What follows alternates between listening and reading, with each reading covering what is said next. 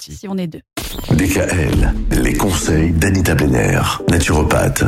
On termine notre semaine sur la fibromyalgie, Anita. Aujourd'hui, on va parler de l'alimentation. Est-ce qu'il faut adapter son alimentation lorsqu'on souffre de fibromyalgie Bien évidemment. Alors, c'est ce que je dis tout le temps. Quelle que soit la pathologie, tout dépend de comment on va l'alimenter, cette pathologie. hein.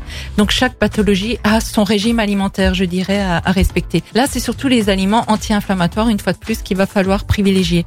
Donc, les légumes et les fruits frais pour apporter les fibres, les vitamines et les antioxydants, les poissons pour les protéines et les oméga 3, les huiles de lin, d'avocat ou d'olive et les oléagineux pour les bonnes graisses. Les aliments pro-inflammatoires susceptibles d'aggraver votre gène ou votre douleur sont bah, les produits transformés contenant des sucres raffinés, des graisses hydrogénées ou trans, des conservateurs. Tout ça, on élimine. Les boissons sucrées et même les jus de fruits, on élimine.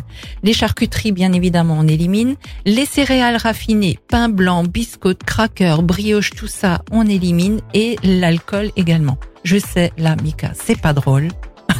J'ai rien dit, moi. Hein. Mais attention surtout au gluten et aux produits laitiers qui sont surtout pro-inflammatoires. Et comme anti-inflammatoire naturel, on va s'orienter une fois de plus vers le cannabis thérapeutique qui marche très très bien. Il y a une étude qui a été faite sur le cannabis thérapeutique en 2014 qui a été diligentée par une association de, maladies, euh, ça s'appelle la National Pain Food Foundation, excusez mon anglais, et ce sur un échantillon de 1400 personnes. 62% des fibromyalgiques de l'étude ont ressenti une amélioration nette. Donc 62% amélioration nette.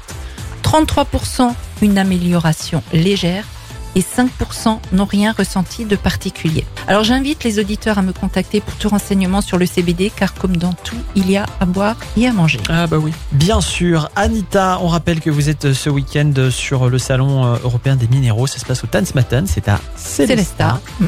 De quoi allez-vous y parler? Alors j'ai une conférence sur l'alimentation santé en 10 commandements. Je ne sais pas si elle est euh, samedi ou dimanche, ça on me le dit toujours à la dernière minute.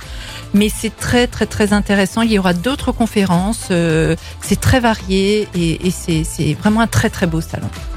Merci beaucoup. Merci à vous. Bon week-end. Bon week-end. Retrouvez l'ensemble des conseils de DKL sur notre site internet et l'ensemble des plateformes de podcast.